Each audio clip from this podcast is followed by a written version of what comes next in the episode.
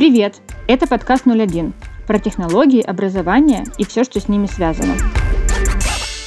Меня зовут Аня Плоткина, и, как правило, я веду подкаст, но не в этот раз. В этом выпуске Иван Ямщуков, исследователь искусственного интеллекта в Институте Макса Планка и стратегический директор Skill Factory, рассказывает о том, как он пришел в Data Science, как эта сфера связана с реальной жизнью и почему она его так драйвит. А интервью берет Оксана Быкова, педагогический дизайнер. Она много работала над курсами по Data Science и аналитике данных. Всем привет! На связи Быкова Оксана, педагогический дизайнер направления Data Science, и Ваня Имщиков, наш академический директор. Ваня, привет! Привет! Привет, привет! Я стратегический директор компании Skill Factory и академический директор программы Data Science в МИСИС. Это две разные позиции, они немножко про разное, но не суть. Отлично, представились. Сегодня мы поговорим о твоем опыте в Data Science, как ты вообще пришел в профессию, как строился твой карьерный путь, куда движется направление, ну, я думаю, много чего еще затронем. Вот. Я предлагаю начать с того, кем ты работаешь сейчас, как ты вообще пришел к такой жизни. Я работаю исследователем искусственного интеллекта в Институте Макса Планка. Это, грубо говоря, немецкая академия наук. Это сеть институтов, самая крупная сеть академических институтов в Европе, в которой я работаю, занимаюсь исследованиями текстов, генерацией текстов при помощи алгоритмов. То есть я пытаюсь выяснить, как можно сделать так, чтобы компьютеры лучше понимали что сказано. Ну или написано. Как ты вообще понял, что Data Science это для тебя? Mm, да я не понял. Ну, в смысле, это, мне кажется, это очень странная концепция такая, это травмированное New Age поколение, которое ищет смысл жизни, ищет предназначение, вот это все. Мне кажется, что это очень сильно переоценено. Есть такая дурацкая шутка, но я абсолютно под ней подписываюсь. Найти смысл жизни – это как найти сотку в кармане старой куртки. Если искать специально, никогда не найдешь. Вот. Что можно сделать, это вот похлопать себя по карманам в какой-то момент и обнаружить там сотку, и удивиться, обрадоваться и пойти дальше. То есть целенаправленная такая работа над поиском собственного предназначения, по моему представлению, она довольно сильно фрустрирует и не очень помогает. А что помогает, это просто ну, работать головой и руками. Вот если тебе что-то кажется интересным, ты в этом не разбираешься, но хочешь разобраться, ты берешь и начинаешь разбираться потихонечку. Иногда это очень тяжело, иногда чуть легче. Ну и если ты будешь делать это достаточно долго, то в какой-то момент обнаружишь, что ты в этом что-то понимаешь. Вот и все. Это верно, мне кажется, для любого вида деятельности есть достаточно распространенная теория 10 тысяч часов, да, что чтобы стать профессионалом в какой-то области, нужно 10 тысяч часов делать что-то в этой области. Вот если ты 10 тысяч часов своей жизни на что-то потратил, то ты неизбежно станешь в этом профессионалом. Может быть, там, при прочих равных, человеку, у которого, не знаю, какие-то удивительные способности, способен стать профессионалом за 9 или даже за 8 или за 7 тысяч часов. Но после твоих 10 ты будешь вполне неплохо в том, что ты делаешь даже если на старте тебе кажется, что это не твое, это тяжело. Вот, то есть э, и в этом смысле я попал, ну, то есть я стал заниматься анализом данных довольно давно, то есть я закончил физфак Питерского университета и все время балансировал между любовью к физике и любовью к математике. Мне физика нравилась, потому что она про реальный мир, да, то есть там ракеты в космос запустили, кольца Ньютона увидели. Ну, то есть можно поставить какой-то эксперимент и убедиться, что ты правильно понял реальность. Это круто, мне всегда казалось. А математика нравилась ровно обратным, тем, что математика может какие-то вещи про реальный мир говорить вообще без крупицы эмпирического опыта, да, то есть там, опять же, на стыке физики и математики примеры там планет, которые открывались на кончике пера, то, что называется, да, когда стало понятно, как примерно работает гравитация, как устроены траектории планет в Солнечной системе, оказалось возможным открыть существование какой-то планеты до того, как мы ее в телескоп заметили, да просто посмотрев, как другие планеты вращаются и поняв по их траекториям, что вот где-то здесь должна болтаться еще одна планета. И вот это свойство математики, да, предсказывать что-то о мире, вообще ничего о нем не зная, оно меня тоже с детства всегда поражало, и я вот никак не мог понять, что мне больше нравится. Возможность потрогать мир руками и убедиться, что мои представления о нем верны, или возможность э, ничего вообще не делая, не выходя из комнаты, предсказать что-то об окружающей действительности. Вот. И в этом смысле Data Science, машинное обучение, это как раз штука, которая существует прямо на пересечении двух этих, казалось бы, плохо пересекающихся областей. Да, потому что, с одной стороны, принципиальная идея, основная идея машинного обучения, она в том, что мы обучаем алгоритм на данных, да, то есть на вещах из реального мира, и в итоге алгоритм у нас сможет взаимодействовать с реальным контентом, с реальными текстами, с реальными картинками, не знаю, реальный автомобиль поедет. А с другой стороны, сам алгоритм ничего про мир не знает. Сам алгоритм — это чистая математика. Без какого-то там вот этого врожденного опыта, без э, знаний, полученных в течение жизни о том, что как устроено. Исключительно просто вот некоторая математическая абстракция, которая при этом, если ее правильно организовать, она действительно может взаимодействовать с реальностью довольно конструктивно. Вот. Постфактум я могу отличные истории рассказывать про то, как с самого детства мне казалось, что это так интересно, и я такой молодец, вот э, стал этим заниматься. Но понятное же дело, что все было нифига не так, и на самом деле ну, я просто делал какие-то вещи, которые мне были интересны, копался в каких-то вещах, пытался разобраться, учился, где мог, чему мог, как мог. И, и, и вот, и все. Есть отличный доклад, э, есть вообще, мне очень нравится этот спикер, если его никто не слышал, послушайте. Кен Робинсон его зовут, у него есть несколько тед-токов, это такой прекрасный мужчина, который занимается как раз образованием, он большой специалист в области образования. И у него, во-первых, отличное чувство юмора британское, во-вторых, очень много примеров из личного опыта, а у него личный опыт непростой. Он переболел в детстве полиэмилитом, и это до сих пор влияет там, да, на его, допустим, способность ходить по сцене, но он умудряется как бы и шутить об этом, и отсылаться к этому достаточно травматичному для себя опыту, показывая, что у каждого человека есть возможность как-то конструктивно влиять на свою жизнь. Надо просто иметь эту возможность в виду и давать себе возможность действовать так, как ты считаешь правильным и интересным, а не так, как тебе все вокруг говорят. И у него есть отличная мысль в одном из докладов, великая совершенно. Он говорит, вы знаете, мы когда составляем самое худшее, что можно сделать в контексте саморазвития, образования и так далее, это составить резюме. Потому что резюме, оно представляет нашу жизнь как некоторую линейную траекторию, которая вот прямо вся нацелена на ту позицию, на которую мы сейчас подаемся. Как будто бы с 6 лет все, что вы делали в жизни, это работало на то, чтобы вы получили вот эту позицию менеджера или разработчика, или аналитика, я не знаю, или дата-сайентиста. Хотя в действительности ваша жизнь 99% времени представляет из себя неорганизованный хаос. Вам кто-то звонит, что-то предлагает, вы с кем-то общаетесь, встречаете каких-то людей, узнаете про какие-то книги, какие-то из этих книг читаете, а какие-то нет. На какие-то лекции идете, а какие-то лекции прогуливаете. При этом прогуливая лекции в университете, некоторые из вас пьют пиво с одними людьми, а некоторые с другими. И кто-то, не знаю, оказывается в компании очень талантливых кандидатов наук, оказавшихся на обочине жизни, и где-нибудь в Ленинградской пивной где-нибудь в районе пяти углов э, вы э, слушаете лекцию по квантовой физике, которая значительно интереснее и значительно живее рассказана за счет того, что она перемежается какими-то фольклорными словечками и скобрезными шутками, да, чем та лекция по квантовой физике, которую услышали ваши друзья, не прогулявшие лекцию, оставшиеся в университете, да? А кто-то в этой же пивной общается с другими людьми и от них узнает вовсе не про квантовую физику и попросту тратит свое время, да, и портит здоровье. Ну, в общем, как бы наша жизнь довольно непредсказуема, и что и в какой момент в ней происходит, и почему мы выбираем там, то, что мы выбираем, это большой сложный вопрос, который можно обсуждать довольно долго со своим партнером, родителями, психоаналитиком. Но как бы главная мысль, она в том, что если вам что-то интересно, пробуйте это делать, и учитесь, пока вы это делаете, да, и если у вас начинает потихонечку получаться, продолжайте делать. И тогда в какой-то момент вы выясните, что вы в чем-то эксперт. Вот я так в какой-то момент внезапно, вот Оксана пришла ко мне и сказала, что я эксперт по Data Science, но я ей поверил. Окей, я поняла. Интересная мысль, на самом деле, да, о том, что нет какого-то поступательного, запланированного заранее развития, плана, и что действительно ты в любой момент можешь поменять область деятельности, решить для себя что-то, да, просто продолжать следовать за своим интересом. То есть вот это самое важное. Классная мысль.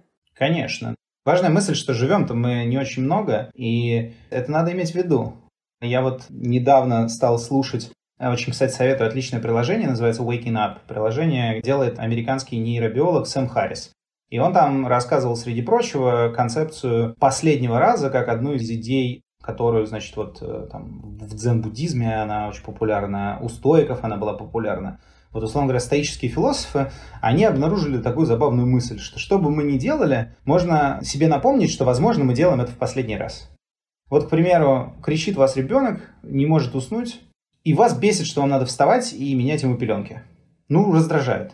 Если вы напомните себе, что в какой-то момент вы проспите всю ночь, и ребенок вас больше не разбудит, ну просто потому что ему больше не надо менять пеленки, и никогда больше в вашей жизни это не произойдет, то в этот момент вам станет чуть-чуть поспокойнее, что ли, и вы внезапно почувствуете, что, в общем, есть какая-то ценность в том, что вы вот сейчас должны проснуться и заниматься этим, может быть, не очень приятным делом, потому что этот опыт проходящий, да, он с вами не будет постоянно. И наоборот, если у вас есть какой-то приятный опыт, и вы в этот момент вспоминаете, что вообще-то жизнь конечна, и в какой-то момент вы и это сделаете последний раз. Не знаю, вы поцеловали любимого человека. Если в этот момент вы вспомните, что, возможно, это последний раз, то внезапно это тоже изменит для вас этот опыт. Возможно, вы как бы больше внимания начинаете как бы уделять тому, что вы делаете, если напомните себе, что жизнь вообще-то конечна.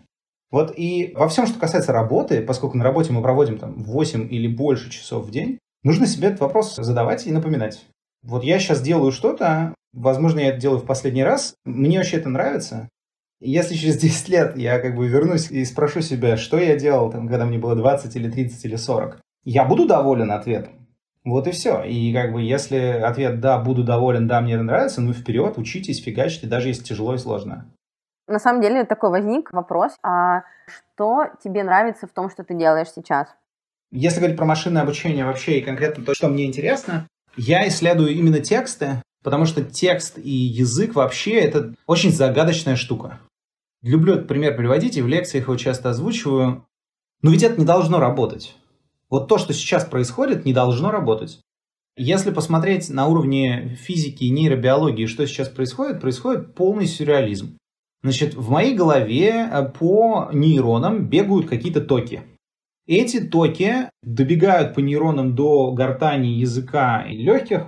Мои связки начинают колбаситься как-то от ударов этого тока. Язык как-то меняет положение других сигналов из мозга. И я начинаю издавать звуковые волны. Эти звуковые волны попадают в микрофон моего ноутбука, начинают стучаться по мембране значит, этого микрофона. Мембрана преобразует этот аналоговый сигнал в последовательность нулей и единиц. При помощи протокола отправляет их на другую сторону. На другой стороне, на твоем компьютере, эти нули и единицы обратно собираются, значит, в звук, и другая мембрана уже в твоих наушниках начинает, значит, дергаться, качать воздух похожим образом. Что важно, не таким же, как я качаю воздух здесь, потому что часть сигнала теряется, пережимается и так далее, но похожим образом. Твоя барабанная перепонка колеблется, это вызывает определенные электрические сигналы в твоем мозгу, и ты говоришь, что ты меня поняла. Ну, это же безумие, потому что сигналы в твоем мозгу, если их сравнить с сигналами в моем мозгу, они очень разные, и наши мозги разные. А что значит, что ты меня поняла? А черт его знает. Но при этом мы видим, что это работает. То есть э, люди через язык кооперируются в больших масштабах, строят города, делают науку, пишут, не знаю, стихи. В общем, как бы речь и язык работают. Но как и почему, совершенно непонятно. И меня вот эта загадка очень волнует и интересует, и у меня есть глубокое убеждение, что язык и речь очень сильно связаны со способностью к абстрактному мышлению и со способностью к мышлению вообще. И более того, есть довольно интересные результаты из области биологии, которые показывают, что ну, к примеру, я сейчас очень сильно упрощаю, любой нейрофизиолог меня побьет ногами, но есть статья, которая показывает, что, ну, во-первых, известно, что есть в нашем геноме определенные области генома, которые отвечают за речь, или, если говорить про других существ, за биоакустику, потому что мы не уверены, да, что, допустим, у мышей есть речь.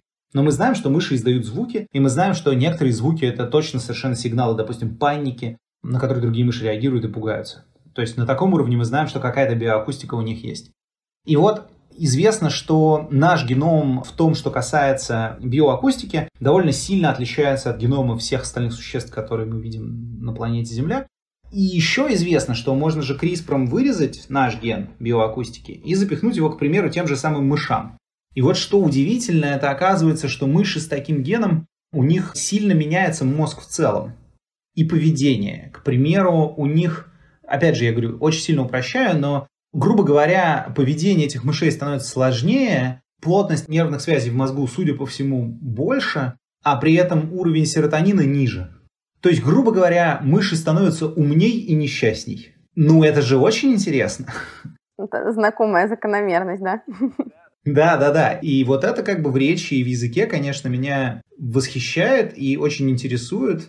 И меня интересует тот факт, что есть люди, которые мыслят текстами, есть люди, которые мыслят не текстами и, по крайней мере, ощущают, что они мыслят не текстами. Тот же самый Эйнштейн, к примеру, утверждал, что он мыслит не при помощи слов. Я совершенно точно знаю, что есть математики, которые мыслят при помощи формул. Да? Но это же тоже на самом деле текст. Математика в некотором смысле это язык, просто другой. Но это тоже текст. И вот вопрос, возможно ли мышление вообще без использования текста, или просто человек, который мыслит, не знаю, визуальными образами, он не осознает, что он еще эти образы как бы где-то проговаривает в подсознании. Вот это тоже интересный вопрос. Ну и, соответственно, последний финальный вопрос, в каком месте здесь алгоритмы появляются. Ну, конечно, интересно понять, до какой степени алгоритм способен, обучаясь только на основании текстов, составлять адекватную модель окружающего мира. То есть, какой объем знаний об окружающем мире в действительности человечество может через тексты передать. Потому что если мы, к примеру, подумаем о том, что у нас есть ощущение, да, что знание, все знание в книжках, да? Вот наука работает отлично, потому что знания есть в книжках, потому что мы храним знания в виде какого-то текстового э, представления. И вот очень важный и серьезный вопрос, он в том, может быть текст – это очень маленькая доля знания, а основное знание – это просто окружающий мир и наша нейробиология. То есть наш мозг структурирован определенным образом и находится в определенной среде, и за счет этого он обладает возможностью из вот этого сравнительно маленького объема текстов достать очень много полезной информации о мире. Да? Это одна история, и тогда надо исследовать мозг, а не тексты.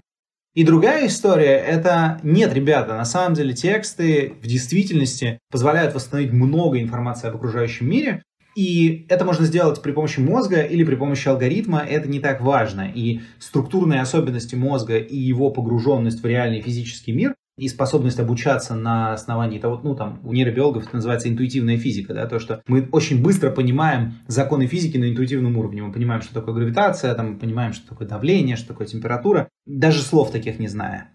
И вот второй вариант это, что нет, ребят, на самом деле это все вишенка на торте, это прикольно, это нужно для робототехники, но для того, чтобы вообще-то строить какие-то адекватные модели мира и узнавать о нем что-то новое, достаточно, грубо говоря, текстовой информации. Вот это такой важный и фундаментальный вопрос. Мне бы хотелось чтобы там что-то из того, что я делаю как исследователь, чуть-чуть приоткрыло понимание этого вопроса для других людей, которые наукой занимаются. Ну, на самом деле, из того, что ты рассказал, я услышала, что для тебя вообще Data Science — это как э, инструмент изучения окружающего мира. Ну, конечно, да. Ну, я как бы сильно смещен в сторону науки. Для меня все инструмент изучения окружающего мира. Слушай, хотела на самом деле все равно спросить все-таки, как ты пришел, получил первую работу, потому что я думаю, нашим слушателям это будет очень интересно. Вообще, помнишь, как ты готовился к этому процессу, как а, вообще все происходило, что это была за компания? А ты первую работу имеешь в виду первую работу в области Data Science или первую работу вообще? Вот прям Data Science, да. Я получил работу аналитика данных в компании Яндекс в 2011 году, 10 лет назад, получается. До этого я учился в Санкт-Петербургском государственном университете на физическом факультете на кафедре математической физики. Это, грубо говоря, математика, которая нужна для того, чтобы, значит, обсчитывать разного рода физические модели. Мне учиться нравилось, но чем больше я учился, тем меньше я понимал, зачем все это нужно. Это такая довольно типичная, мне кажется, история. Российское образование фундаментальное очень сильное, очень профессиональное, но оно довольно мало времени уделяет профориентации студента и объяснению студенту, зачем ему нужны те или иные знания. Я думаю, что это связано с тем, что в советской системе образования предполагалось, что у студента будет научно-производственная практика или просто производственная практика, и кроме того будет система распределения, и когда человек с определенной квалификацией попадает на работу, на которую, в общем, ожидалось, что он попадет, ему там на этой работе и объясняют, зачем это все применять и где. Когда система сменилась и человек сам должен искать себе работу, забыли просто добавить вот этот профориентационный кусок во все дисциплины. Это моя гипотеза, я не уверен, что это так, но у меня такое ощущение. Вот. И я учился, по-моему, на пятом курсе уже. И я понял, что с одной стороны, я совершенно не понимаю, зачем мне нужна математика в жизни, а с другой стороны, я уже столько времени ее учил, что все-таки хочется как-то ее применять. И это тоже важный момент, про который я хотел сказать вот в контексте там поисков себя и вот этого всего. Я глубоко верю в то, что не бывает лишние знания, если вы думаете про свою следующую какую-то позицию, работу в контексте того, что вы уже умеете именно из-за этих 10 тысяч часов не очень правильно выкидывать в топку каждый раз все, чему вы научились, если почему-то вам перестала нравиться ваша нынешняя работа. Подумайте, что из того, что вы уже умеете, вам на самом деле нравится, и подумайте, как это можно перенести в новую интересную для вас область с максимумом пользы для вас и для тех, кто вас нанимает. И, соответственно, я понял, что, окей, математика это круто, где она нужна? Ну, вот я слышал, что она нужна в банковской сфере. И была возможность поучиться по обмену, получить второе высшее в Швеции. На тот момент такой небольшой Хальмштадтский университет. Это маленький город на юго-западе Швеции. Там была женщина-профессор Людмила Алексеевна Бордок, которая заканчивала в свое время физфак СПБГУ.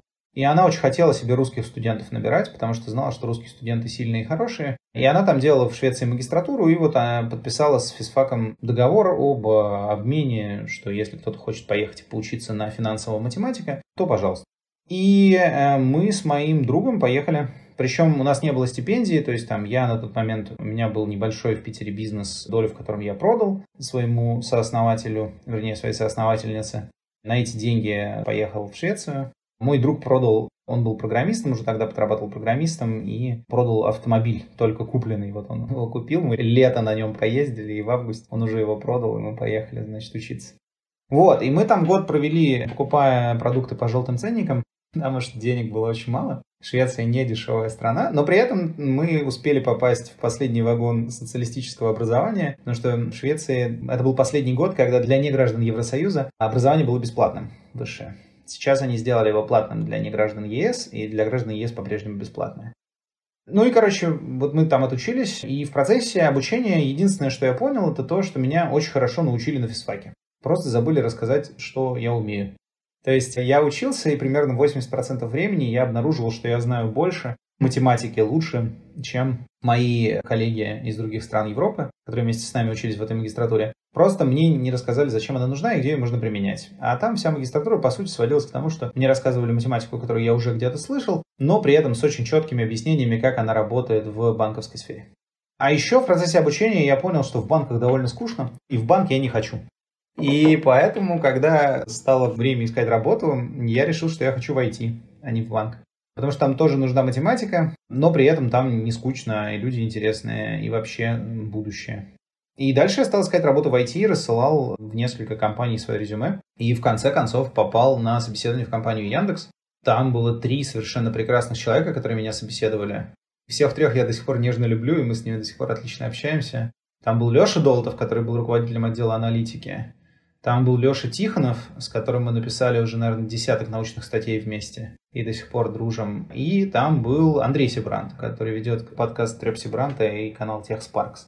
И они задавали мне каверзные вопросы, проверяя, насколько я адекватен, насколько быстро я могу реагировать на какие-то задачки логические. Но мне было очень интересно. Мне, наверное, повезло с теми, кто меня собеседовал. Это были очень умные люди, и это важно я очень чувствую, когда мне интересно. Я очень хорошо это чувствую с детства. Если я вот общаюсь с людьми и чувствую, что мне интересно, я цепляюсь за это и стараюсь максимально вовлекаться в происходящее, потому что я ощущаю, что это мне какую-то пользу приносит, что я расту, что это не скучно и так далее. У меня не было совершенно никакого страха перед собеседованием. Вернее, перед собеседованием страх было, когда оно, собственно, началось, и первые пару вопросов были озвучены, и там были не вопросы в духе, там, кем вы себя видите через пять лет, да, а были вопросы на соображалку, на логику, на способность быстро что-то прикидывать в уме. Какие-то задачи, именно связанные с аналитикой, когда нужно дать ответ, опираясь на данные, или быстро предложить, где бы эти данные можно было найти, э, и какие данные релевантны для данного вопроса и так далее.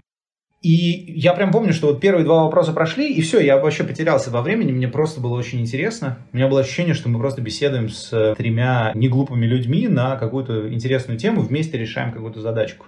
И они мне сразу же, по-моему, через два часа прислали офер.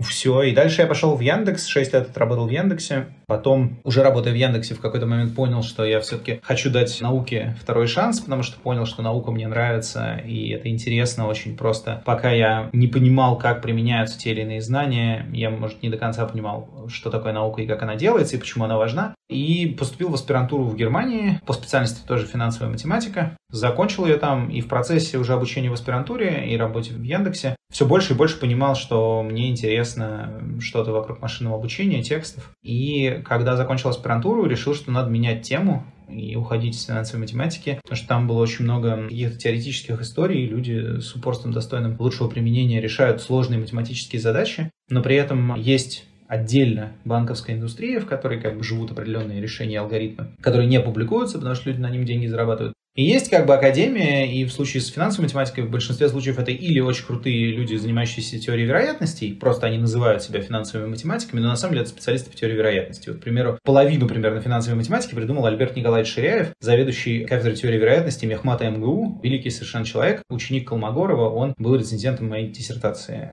Ну, Альберт Николаевич, он как бы, конечно, финансовый математик, но в первую очередь он просто очень мощный специалист по теории вероятности. Просто финансовая математика дает много примеров применимости тех или иных идей из теории вероятности, поэтому он ей занимается, да.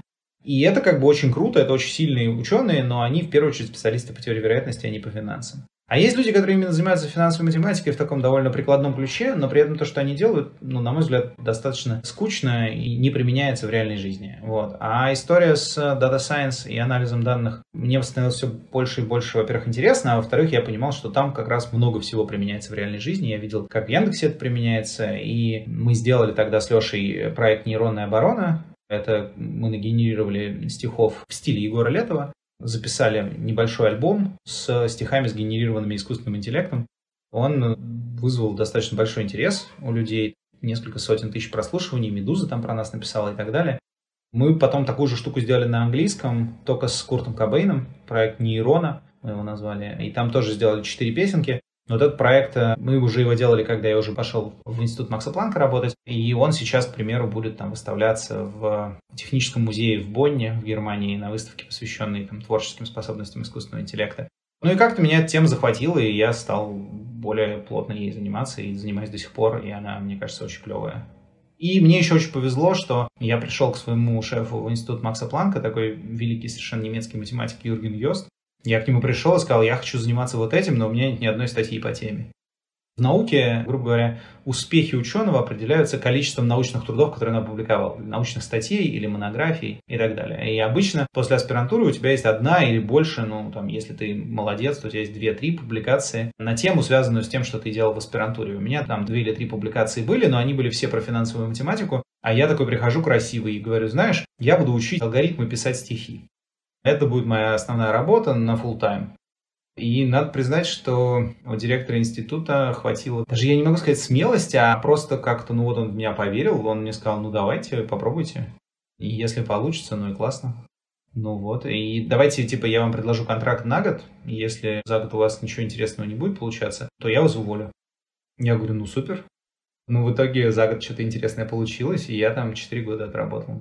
А можешь поделиться, да, какого рода проекты ты там делал? Ну, у нас есть несколько разных направлений, там, с которыми мы работали. Мы работали просто с вещами, связанными с анализом языка. К примеру, есть такой довольно странный раздел на стыке филологии и статистики, который называется фонология, который занимается тем, что пытается выяснить, как фонетические свойства слов, то есть то, как слова произносятся, влияет на какие-то параметры языка. И мы, к примеру, там сделали такую работу на стыке вот этой самой фонологии и анализа данных, в которой показали, что есть такая известная концепция, которую выдвинули в свое время там футуристы, если не ошибаюсь, а может быть символисты. Ну, в общем, в начале 20-го, в конце 19 века поэты очень активно занимались тем, что пытались при помощи звуков передать какие-то эмоции, да, то есть они писали стихи и пытались сделать так, чтобы стих звучал так, чтобы передавать определенную эмоцию или ощущение ну там, да, что шипящие, свистящие передают ветер, а если, не знаю, там много L и R и M, то это будет там журчание воды, ну вот что-нибудь такое.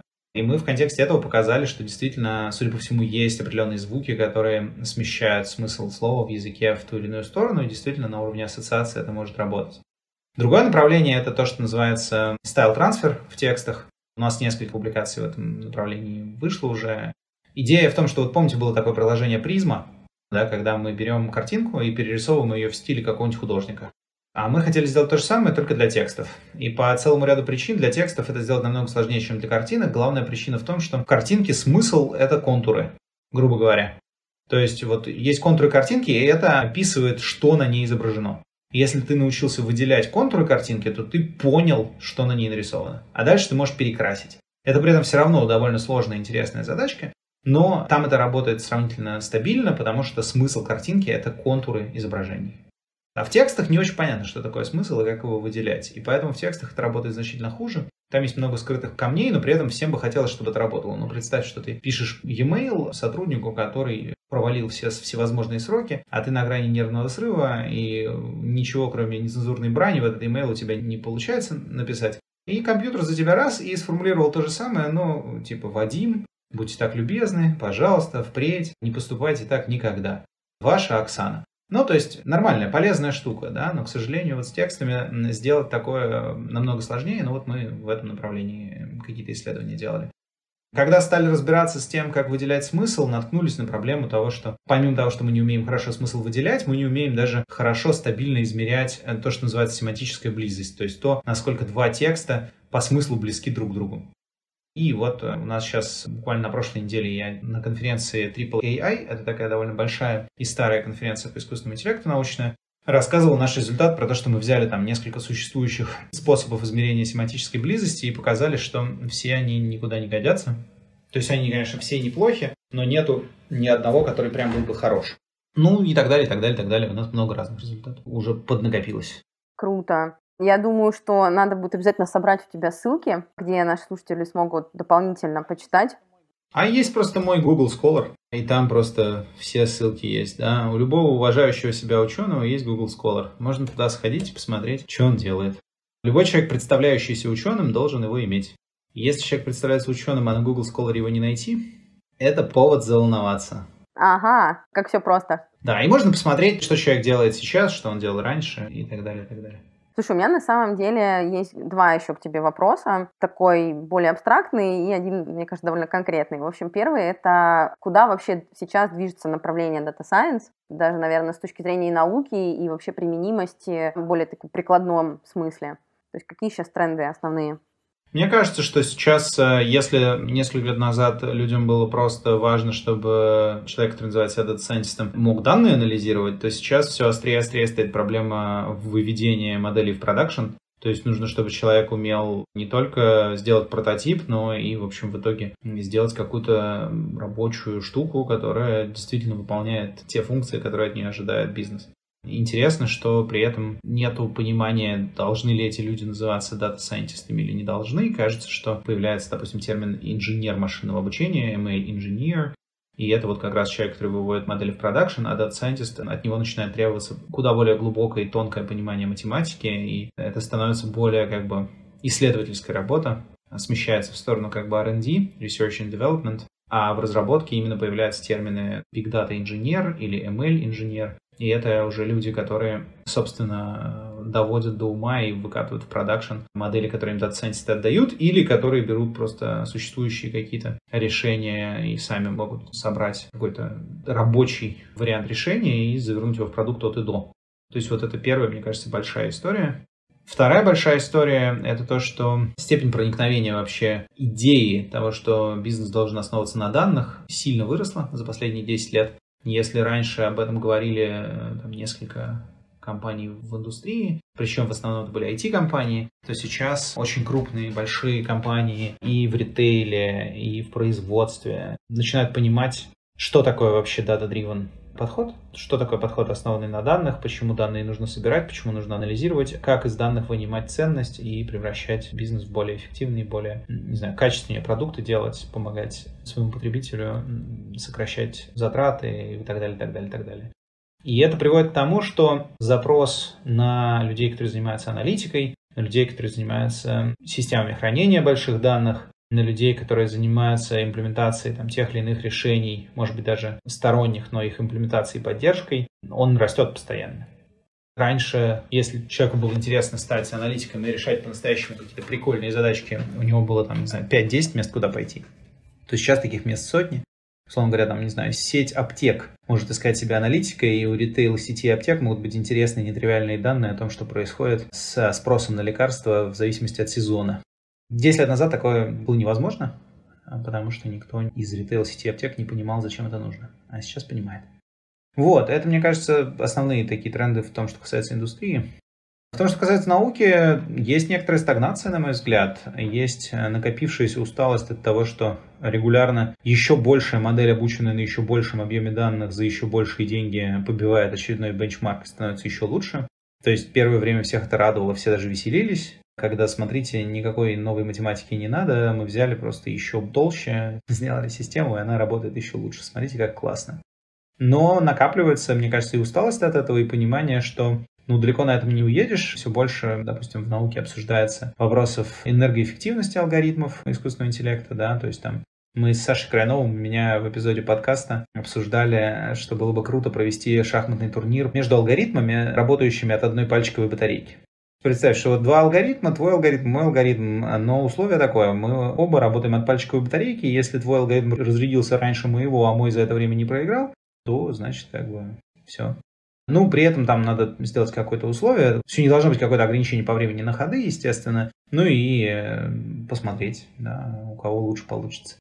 Эта тема энергозатратности и того, что вот экстенсивный подход к развитию моделей, он не кажется оптимальным, она все острее и острее стоит. И э, вопрос в том, будут ли какие-то интересные прорывные штуки или нет. Сейчас, кажется, они регулярно возникают, но вот этот общий тренд на то, что давайте сделаем еще больше систему, мне кажется, люди от него подустали. И второй большой серьезный тренд — это то, что по мере того, как решения на основе анализа данных начинают все шире охватывать рынок, об анализе данных начинают узнавать люди, которые раньше про него не думали, люди, которые раньше не думали про то, как соцсети используют их данные, которые раньше не думали про то, как используют их данные метро или их сотовый оператор, они начинают про это все узнавать, задавать вопросы, а как именно, а почему, а почему так. И вот этот вопрос прозрачности клиентского сервиса и вопрос интерпретируемости результатов, справедливости принятия решений и вот этого всего, это такие интересные вопросы на стыке философии и математики, которые тоже, мне кажется, все острее будут подниматься, потому что у людей есть ощущение, что решения, которые мы принимаем, они обоснованы.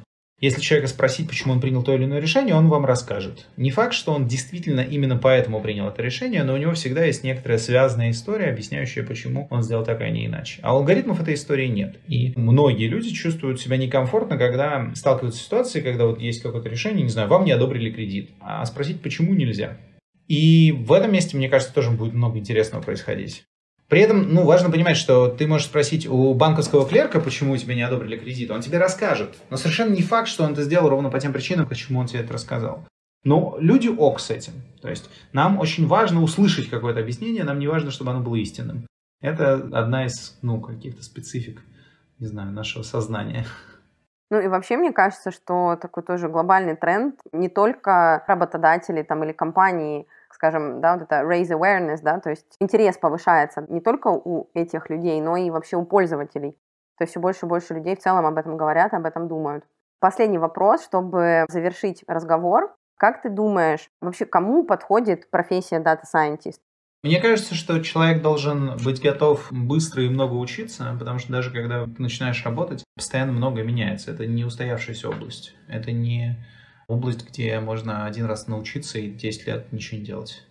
Во-вторых, э, нужен определенный такой пытливый склад ума, такой, нужно быть чуть-чуть таким самоделкиным, кулибиным, если угодно. То есть желание что-то смастерить своими руками, проверить, работает или не работает, и такой пытливый ум – это очень важное свойство, мне кажется, если человек хочет состояться в Data Science и добиться каких-то результатов.